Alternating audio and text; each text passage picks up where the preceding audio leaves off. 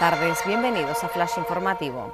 La acumulación de ceniza deja inoperativo al aeropuerto de La Palma y obliga a cancelar más de 30 vuelos. Las compañías Vinter Canarias y Fly anuncian que cancelan las operaciones previstas para hoy con el aeródromo de la isla, mientras que el P-Volca reconoce que hay condiciones desfavorables para la calidad del aire. Felipe VI remarca su cercanía y afecto a La Palma en la entrega de la medalla de oro al Parlamento de Canarias. El rey, que ha estado acompañado por las ministras de Sanidad y Turismo e Industria, Carolina Darias y Reyes Maroto, ha valorado el papel del Parlamento en la convivencia y colaboración con ciudadanos e instituciones.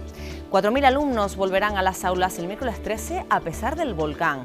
La consejera de Educación, Manuela Armas, señala que la atención a los escolares es un servicio esencial, por lo que pidió a los equipos directivos de los centros sacar fuerzas de flaqueza.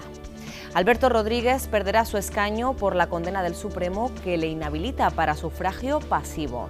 El tribunal le condena a un mes y 15 días de cárcel por la patada a un policía en una manifestación de 2014. El diputado de Unidas Podemos, por su parte, anuncia que recurrirá a la condena impuesta sin, según indica, ninguna prueba objetiva.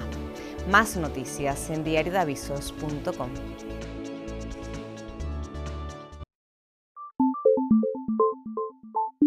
you